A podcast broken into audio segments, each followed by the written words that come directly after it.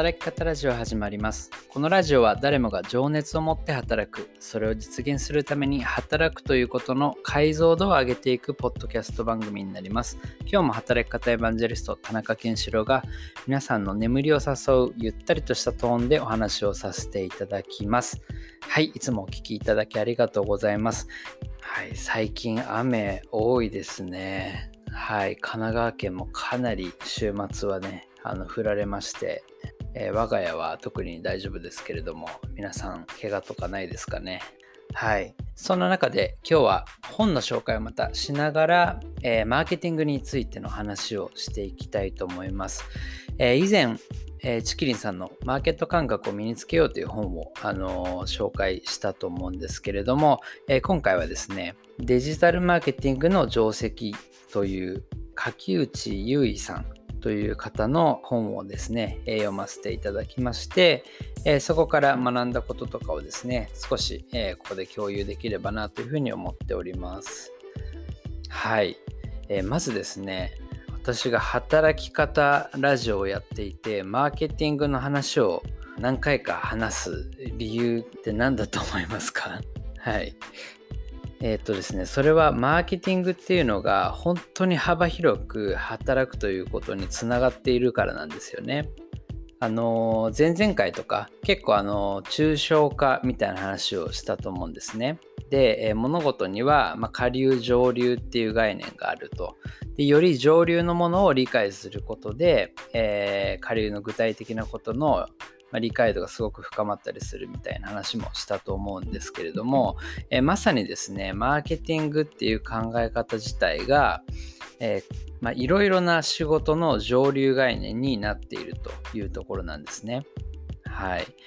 まあ、マーケティングっていうのは定義は諸説あるんですけれども僕の定義で言うと物を売る仕組みを作るみたいなことなんですよね。はい。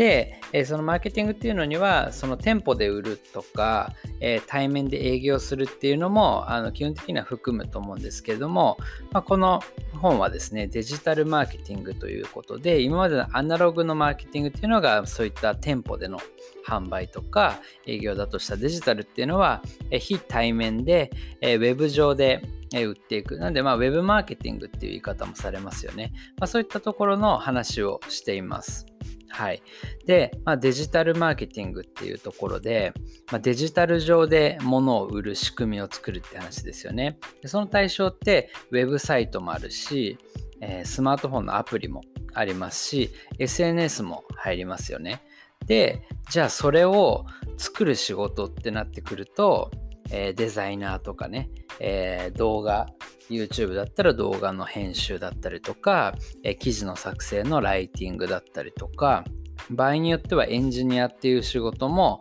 えー、このマーケティングの、まあ、中に含まれる可能性すらあるんですよね。まあ、それぐらい、えー、いろいろなものを含む概念だからこそ、まあ、どんな職種の人も、えー、一定えー、考えるべきものかなというふうに思っていますし、まあ、最近はですね、より、まあ、マーケティングがデジタルに移行してきているというのはもう皆さんご存知のところだと思いますので、やはりここの理解を深めるというところがですね、大事になってくるんじゃないかなと思いまして、えー、私もま勉強をしております。はい。今日はこの本を読んでですね、3つほどあの面白かったところをピックアップをしましてご紹介しつつ、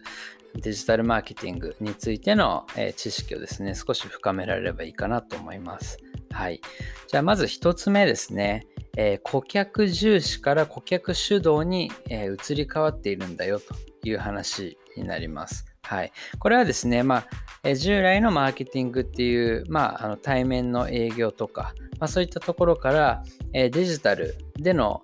販売っていうところに変わることによって、え顧客主導になっているっていうんですよね。これ何かっていうと、顧客重視っていうのは、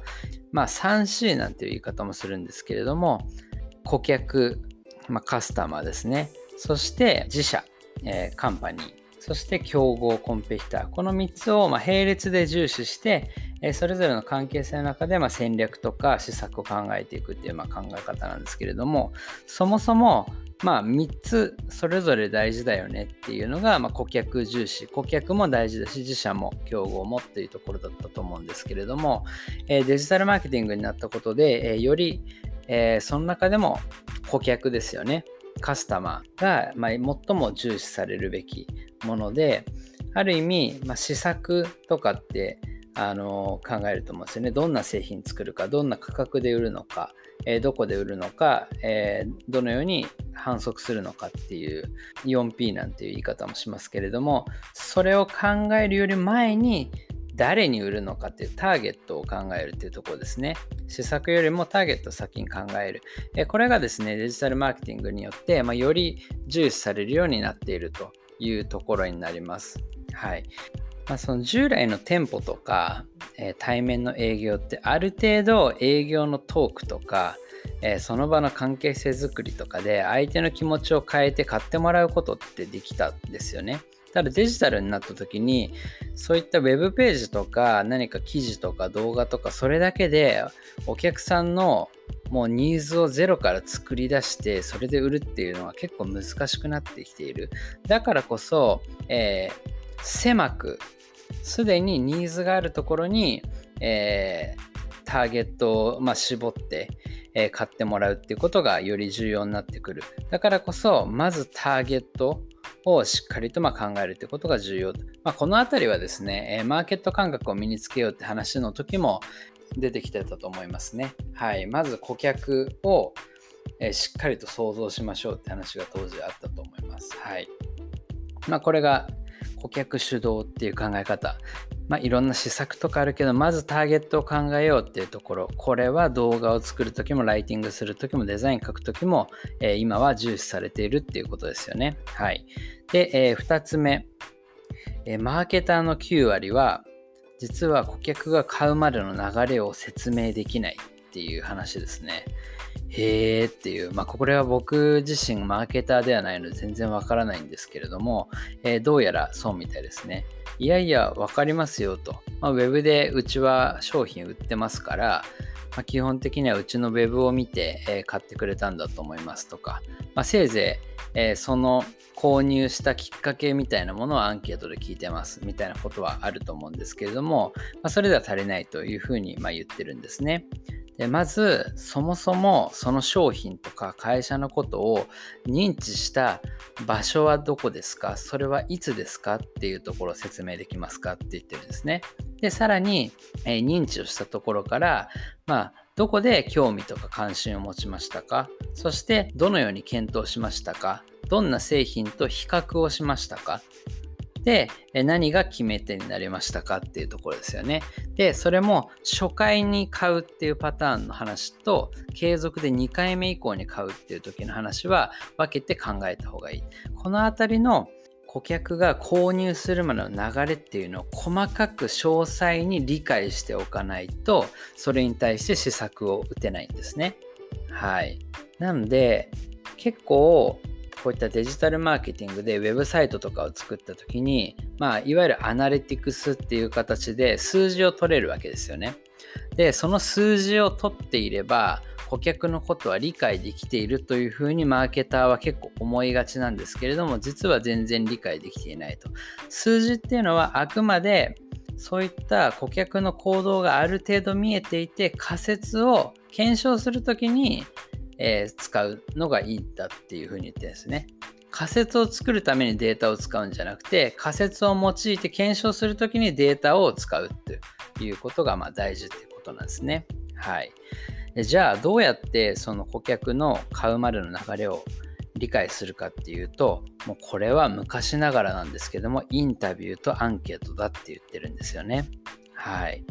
まあインタビューってところも既存でえー、お客さんになってくれる人、特にまあファンというような形でですね、継続的に買ってくれてる人から話を聞いたり、えー、アンケートを取ってですね、まあ、先ほど言ったようなどのタイミングで興味を持ったとかっていうのを、まあ、しっかりと情報として集めて、それを継続的に取っていって、変化とかを見ていくっていう、これがまあ大事だというふうに言っています。はい。皆さんどうですか？意外とですね、これはまマーケターじゃなくても、例えばね、記事の執筆をするときにそこまで考えてますかっていうところですよね。はい。そのお客さんが最終的に何か商品を買うときに、どういう行動を取っているのか認知っていう知ったところから、実際に興味を持って検討して買うっていうところまで、えどのように行動しているのかそして、え自分が書いている記事あるいは作っている動画っていうのはそのどのタイミングで使われるんだろうかとこれを考えるだけで全然、え作るもののアウトプットの質が変わってくるしクライアントにとっても価値を提供できるかっていうのは変わってくるんじゃないかなと思うんですよね。はい。っていうところです。はい。3つ目ですね。えー、3つ目は、えニーズはマーケティングで作るのは難しいっていう話。方法。ニーズはなんとなくわかりますよね。あの、顧客がこういったもの欲しいっていう欲求とかもニーズっていうと思うんですけれども、マーケティングってまさにそのニーズを作るものなんじゃないかって結構僕も思ってるところはあるんですよね。はい。なんかまだ欲しくないって思っている方に対して、えー、何かそういったサイトを見てもらったりとか動画を見てもらったりとかウェブの記事を読んでもらうとか、まあ、そういったことによってあそんなものあるんだなるほど買いたいって思ってくれるっていうふうに思いがちなんですけども違いますよと。いうところですね。えー、ウェブ、まあ、デジタルの顧客接点においてはそこまでゼロからニーズを作るっていうのはかなり難しいと。もちろん、まれ、にすごく世の中でもう他にはないような天才的なコンセプトの商品だったりとかあるいはまめちゃくちゃ安いものでかつ CM とかでも全国規模でバーッと、えー、広げて告知されたようなものであれば、まあ1個ぐらい買ってみようかな。コンビニでちょっと買ってみようかな。それはあるっていうんですよね。あるいは、えー、営業とかコンサルティングで、まあ、それこそね、変な宗教の勧誘とか分かりやすいですけど、まあ、壺を売るみたいな話あると思うんですけども、まあ、こういったところでニーズがないところから、えー、まあ、買ってもらうっていうところ。ただこれもやっぱり対面ですよね。なので、まあ、デジタルで Web のページとか何かコンテンツを通してニーズをないところから作るっていうのは、まあ、ある意味諦めた方がいいんですよって言ってるんですね。あ、なるほどなと。これは結構ですね、あの、まあ、目から鱗だったというか、まあ、言われてみれば確かになと思いました。じゃあ Web って何をするのっていうと、まあ、2つあって、純粋早期っていう話と、えー、ニーズの検知っていう話なんですね。はい。で、まず、純粋早期っていうところは、えー、そのサービスを思い出してもらうっていうことですね。はい。で、Web においては CM ほど、えー、不特定多数の人に、まあ、想起してもらうようにやるのはかなりコスパが悪いんですよね。ただ、まあ、より階層なターゲットに絞ってそれを、まあ、告知とかバナーとか、ま出すあるいは、えー、SNS とかも含めてそういったワードを、え、見るっていうことですよね。今あの僕がやってるクラウドカレッジとかだクラウドカレッジっていう言葉をいろんな SNS とかメルマガとかクラウドワークスのサイトとかいろんなところで目にするっていうことで、え純粋早期ができるで何かふと勉強したいなと思った時にクラウドカレッジっていうのがパッと選択肢に出てくるこれはですね、Web マーケティングにおいてすごく重要なポイントなんですね。でもう一つは、えーまあ、ニーズを察知するっていうところですね。えー、ふと、えー、勉強したいなって思った瞬間に、ちゃんとそこにクラウドカレッジありますよっていうふうに、こう、気づいてアプローチできるかどうかっていうのが、まあ、ウェブマーケティングの非常に重要なところで。で、まあ、よく法人なんかでね、あるのは、あの資料ダウンロードとかですよね。例えば経費生産のシステムをちょっと新しく導入したいなと、あの、Excel でまとめるのちょっと大変だからシステム導入したいなっていう時に、まあ会社の資料を、まあ、ダウンロードしたら、もうその1時間後に電話来たりするんですよね。これがまさにあのマーケティングで結構やられてることだったりするんですけれども、まあ、そのようにですね、え何かニーズがあった時に、えしっかりと、まそこに届けるような形まあ、あのクラウドカレッジとかでも定期的にセミナーとかをやってですね、で、そこに来てくれた人に新しい講座の告知をしたりとかっていうのもやったりとかっていうのは、まあ、そういった、えー、出てきたニーズをしっかりと、え、見逃さないっていうところですね。これはデジタルマーケティングができるところというところになるということですね。はい。ということで、まあ、この本ではですね、デジタルマーケティングっていうのが万能ではないんだよと。で、ある意味役割っていうのが明確になってるからこそ、まあ、ここに絞ってやっていきましょうねみたいな話になってます。まあ、後半はですね、もうちょっと具体的なウェブサイトの作るウェブサイトの設計をする時の話だったりとか、えそれが新規顧客の場合と、まあ、継続購入してもらう場合とっていうことで分けられていたりとか、え顧客が法人だったり個人だったりっていうパターンの事例とかがいろいろ載っているので、もし興味ある方はあの一度読んでみていただいてもいいかなと思います。そんなに、えー、抽象度が高い本ではないかなと思いましたので、比較的読みやすいかなとは思うんですが、結構あののいわゆる会社員のマーケターの仕事っていうところに特化してる部分はあるのかなと特に前半の一章は今日はあまり話さなかったんですけども、まあ、会社の中のマーケティング担当者がえー、こんな失敗に陥りがちですよねみたいな完全にターゲットを、まあ、マーケターっていうところにしてるので、まあ、よりそのマーケターを志してる方とかに参考にしやすい本なのかなというふうにも思いました。はい。マーケティングの考え方はですね、非常に働くにおいても汎用性が高く重要な概念なので、今後も私もね、勉強して、えー、もしタイミングがあればまた皆さんにも共有していきたいなと思っています。ということで、えー、今日は以上で終わりにしたいと思います。では、おやすみなさい。また来週。